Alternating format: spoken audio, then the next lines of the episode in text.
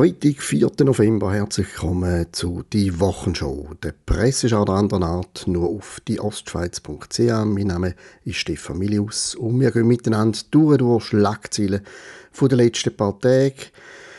Ernsthaft satirisch oder satirisch ernsthaft, wie auch immer, das ihr dem sagen Und heute gibt es so ein, ein Empörungs-Special. Wir haben heute die Situation, dass die Zeitungen nicht mehr in erster Linie darüber schreiben, was wirklich passiert ist, was wirklich sich in der Welt ereignet, sondern man schreibt am liebsten darüber, wenn jemand etwas sagt oder macht und andere Leute sich darüber empören und entrüsten. Das ist die neue Form von Journalismus. Ob die Empörung irgendeine Grundlage hat oder relevant ist, völlig egal. Hauptsache jemand schreit auf und dann kommt auch sofort ganz viel Platz über in den Medien. Zum Beispiel auf watson.ch. Da geht es um die holländische Supermarktkette Jumbo. Ich habe übrigens so durch den Artikel erfahren, dass Jumbo niederländisch ist. Ich habe das nicht gewusst. Also man lernt immer wieder dazu. Ich habe jetzt da wirklich etwas daraus rausziehen aber zur Story an sich. Jumbo hat einen TV-Werbespot für WM-Fanartikel gemacht. Das machen im Moment sehr, sehr viele Firmen, weil die WM halt naht. Und laut Watson.ch sorgt der TV-Werbespot jetzt für heftige Kritik. Will, darin zu sehen waren feiernde Bauarbeiter, die die Polonaise auf einem Gerüst tanzten. Diese Szene ging vielen Fans und auch der Menschenrechtsorganisation Amnesty International gewaltig gegen den Strich.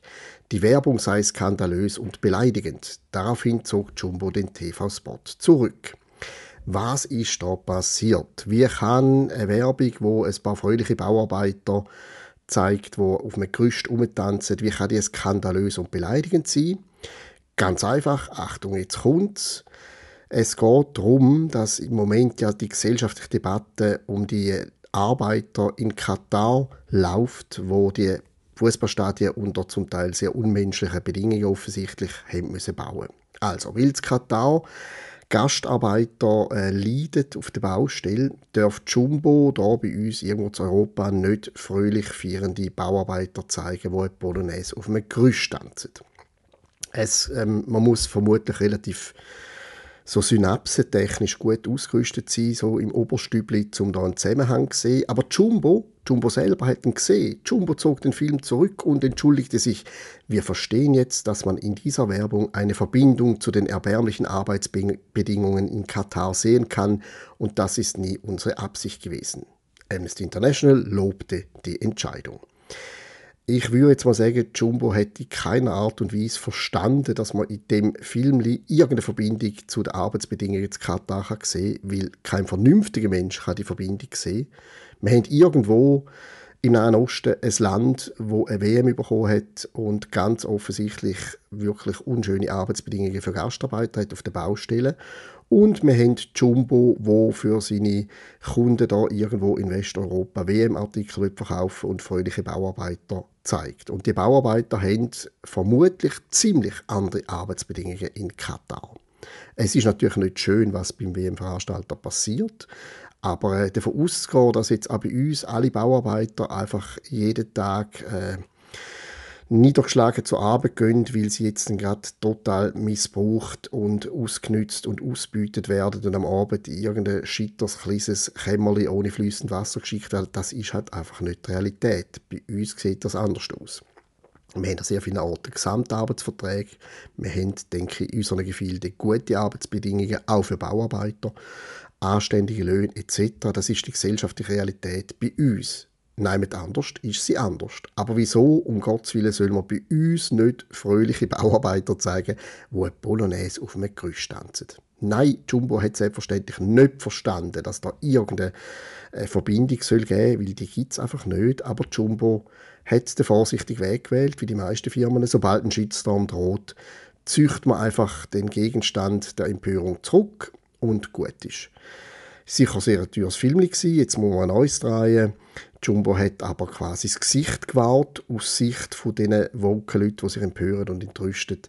Aber es ist natürlich einfach tragisch, wenn Firmen immer auf gut Deutsch gesagt den Schwanz einziehen und auf die lächerlichsten Vorwürfe reagieren und sofort sich entschuldigen und alles zurückziehen. Wenn da mal, nach dem Beispiel vom Herrn Duber, Mohrenkopf, äh, Hersteller, mehr Firmen würden sagen, Entschuldigung, aber äh, wir sehen da keine Verbindung und das ist ganz ein harmloses Film und bei uns sind Bauarbeiter fröhlich, tut uns leid Dann würde sich vielleicht irgendwann mal etwas ändern. Aber ich glaube, auf das kann man noch lange warten. Und gerade Teil 2 der Empörungswelle Eklat um Röbi Koller. Jetzt verteidigt ihn Stefan Klapproth.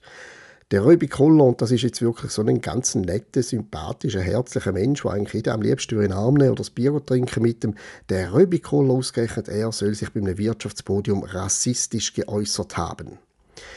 Und weiter geht's auf now.ch Rassismus, Eklat um Happy Day Gesicht Röbi Koller. Bei einem Wirtschaftspodium in Spreitenbach vergriff sich das SRF-Aushängeschild vor zwei Wochen in seiner Wortwahl.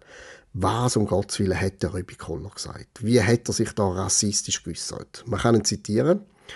Und ähm, ich zitiere jetzt, Entschuldigung, wörtlich, weil es macht mit Sternli keinen Sinn. Das heißt, ich werde jetzt gerade, ich kündige es an, ich werde jetzt gerade das Wort verwenden, wo man nicht mehr verwenden darf, als Zitat. Weil wenn man zitiert, heißt das ja nicht, dass man selber das Wort verwendet, sondern man zitiert das Wort. Ihr seid gewarnt, Triggerwarnung, ich benutze jetzt das böse Wort, wo der Röbi Koller benutzt hat. Er hat gesagt, du kannst in einer Live-Sendung nicht zu jemandem sagen, du bist ja gar kein Neger. So Koller vor versammeltem Publikum. Es ist darum gegangen, dass er 2016 irgendwie einfach kurz zur Vorgeschichte von einem Komiker mit einem Blackface-Witz reingelegt worden ist, so eine kurze, peinliche Situation, über das hat man geredet. Und dann hat der Rübi Kohler völlig sachlich, völlig korrekt ausgesprochen, was man eben nicht dürfe sagen in einer Live-Sendung. Und wenn man jemandem erklären will, was man nicht darf sagen dann muss man das Wort aussprechen. Wenn ich meinen Kind wollen erklären dass sie ein bestimmtes Wort nicht brauchen sollen, dann muss ich ihnen das Wort sagen. Sonst wissen sie nicht, um welches Wort es geht. Also, der Röbi Kohler hat in keiner Art und Weise rassistisch sich ausgedrückt, sondern er hat gesagt, was man ja in einer Live-Sendung eben nicht mehr sagen darf. Und für das hat er das Wort benutzt. Ähm, ich weiß nicht genau, wie man nach so einer Aussage, nach so einem Zitat auf die Idee kommen, der Röbi Koller hätte sich rassistisch geäußert. Äh, der Stefan Klapproth, der da im Titel figuriert, hat ihn dann Beschutz genommen, er ist scheinbar dabei und er verteidigt den Röbi Koller. Koller wollte sich antirassistisch äußern und das Blackfacing eines weißen Schauspielers in die Schranken weisen, aber sein Satz war falsch formuliert. Es ist schön vom Stefan Klapproth, dass er Röbi Kohler da Schutz nimmt, aber was heißt sein Satz war falsch formuliert? Wie hätte er es denn sollen sagen? Du bist ja gar kein N Sternli Sternli Sternli Sternli Sternli.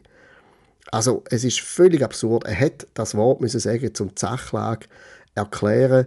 Also aus der Verteidigung von Stefan Klapproth ist wieder so eine super vorsichtige Verteidigung im Sinn, man darf das Wort einfach nicht sagen. Nicht einmal zum Erklären, dass man es nicht mehr sagen soll. Ich weiß nicht, wie viel Zeit das man hat, um sich über so etwas aufregen, um dann tatsächlich irgendwie im Fernsehen schreiben oder anrufen oder sich auf Twitter äußern. Da ist überhaupt nichts passiert. Aber hey, was haben wir jetzt? Wir haben sogar noch einen now.ch-Artikel daraus. Also das Zeug tut sich weiter äh, kopieren und kopieren und kopieren, weiter verbreiten, obwohl überhaupt nichts passiert ist. So kann man natürlich eine Zeitung auffüllen. Zu ernsteren Themen. 20 Minuten meldet eine Überlastung der Kinderstation im Spital zu Fribourg. Es eine sehr ungewöhnliche Erhöhung der Fälle in der Notaufnahme und bei der Bettauslastung. Und zwar sehen wir im Moment sehr viele virale Infektionen. Fieber, respiratorische Symptome, Bauchschmerzen, Durchfall und Erbrechen, sagt da die leitende Ärztin von der Kindernotfallmedizin. Und, und ich bin sehr froh darum, sie redet Tacheles, sie sagt, der Anstieg sei wahrscheinlich im Zusammenhang zu sehen mit den Corona-Massnahmen. Weil durch die Schutzmaßnahmen sind in den letzten zwei Jahren sehr viele Kinder nicht mehr mit diesen Viren in Kontakt gekommen. Und jetzt kommen sie in Kontakt. Jetzt schnappen sie sich so irgendeines von den völlig gängigen Viren von der Vergangenheit auf und erkranken dann darum prompt. Sie sind schlicht und einfach nicht mehr immun gegen die Sachen, weil sie nie mehr damit in Berührung gekommen sind. Das gilt vor allem auch für Neugeborene, die dann sehr stark gefährdet sind durch das. Äh, ich glaube, das ist etwas, wo sehr viele Leute sehr früh gesagt haben, Achtung, mit diesen Massnahmen sorgen wir dafür, dass unser Immunsystem auf überhaupt nichts mehr vorbereitet ist. Das ist sehr früh gesagt worden, immer wieder gesagt worden. Leider haben sehr wenig Ärzte das Thema aufgenommen. Die Ärzte sind damit beschäftigt, die Massnahmen mitzutragen und äh, ihren Patienten zu verklicken. Aber offensichtlich haben viel zu wenige Ärzte darauf aufmerksam gemacht, was eben die Folgen können sein, die langfristigen Folgen. Und die langfristigen Folgen, von denen werden wir noch sehr viel sehen. Wir haben sie finanziell natürlich mit den Staatsschulden, wir haben sie mit die ruinierte Existenzen von vielen Unternehmern, sei es in der Gastronomie oder auch im Einzelhandel etc. Wir haben sie im Bildungssystem mit dem Schulausfall. Wir haben sie psychologisch, psychisch. Wir haben sehr viele Kinder im Moment auch in Behandlung in den Kinder- und Jugendpsychiatrischen Institutionen, weil sie einfach die zwei Jahre nicht gut verdauen. Und zwar nicht das Virus, sondern die Angst, die darum entstanden ist und die Massnahmen, die ihr Leben stark eingeschränkt haben. Wir haben sehr, sehr viele langfristige Folgen, aber über das wird jetzt wenigstens verdankenswerterweise auf 20 Minuten geschrieben. Herzlichen Dank für das. Aber in den meisten Zeitungen, wenn es um nachhaltige Folgen der Corona-Situation geht, dann wird immer über Long-Covid geschrieben, statt über das, was wirklich sichtbar vor uns liegt, ganz, ganz langfristige Kollateralschäden durch die Massnahmen. Und um gerne bei Covid-19 zu bleiben, es ist wieder ein die hohe Zeit der Experten. Experten haben unsere Herbstwelle angekündigt, die ist nicht eingetreten. Wir haben eine sehr entspannte Situation an den Spitälern. Wir haben auch nicht irgendwie massenweise Leute, die am Arbeitsplatz fehlen. Und unter anderem im Blick oder im St. Galler Tablet und den anderen CA Medienblätter erklären uns eben Experten, unter anderem einer vom Unispital Zürich. Das liegt eben daran, dass wir jetzt durch Covid-Ansteckungen sehr stark immunisiert sind in der Gesellschaft. Plus, wir haben jetzt im Moment auch nicht mehr so große Gefahr, weil die Varianten, die im Moment umeinander gehen, die umeinander geht, die sind nicht so gefährlich. Das ist alles schön und gut. Wir erfahren also, die höhere Immunisierung haben wir der Erkrankungen zu verdanken. Offensichtlich nicht der Impfung, jedenfalls heisst es da nicht in erster Linie. Und die Gefahr ist tief, weil die Varianten nicht so gefährlich sind. Aber lustigerweise am Schluss kommt gleich der Hinweis, tun euch doch bitte boostern. Boostern mit der Impfung, wo, wie wir jetzt wissen, nicht beweisbar vor Ansteckung und Weitergabe vom Virus schützt. Das braucht schon recht viel Kreativität, um zu sagen, die Gesellschaft ist ziemlich immun, darum passiert nicht viel, wir haben auch keine gefährliche Variante unterwegs, aber hauen euch doch den Booster rein, der erwiesenermaßen nichts ändern an der Infektionskette. Ich weiß nicht, wie man darauf kommen kann, aber äh, offensichtlich wird auch nach den jüngsten Enthüllungen der letzten sieben oder zehn Tage wird da weitergemacht mit der Impfempfehlung mit einem Stoff, wo, sind wir ehrlich, äh, genau das nicht erreicht, die Immunisierung, wo eben offensichtlich gefragt ist. In dem Stil darf es noch eine Weile weitergehen. Es kommen sicher noch neue Schauplätze rund um das Thema. Wir bleiben dran. Nächsten Freitag hören wir uns wieder mit «Die Wochenshow». Besten Dank für die Aufmerksamkeit und bis bald.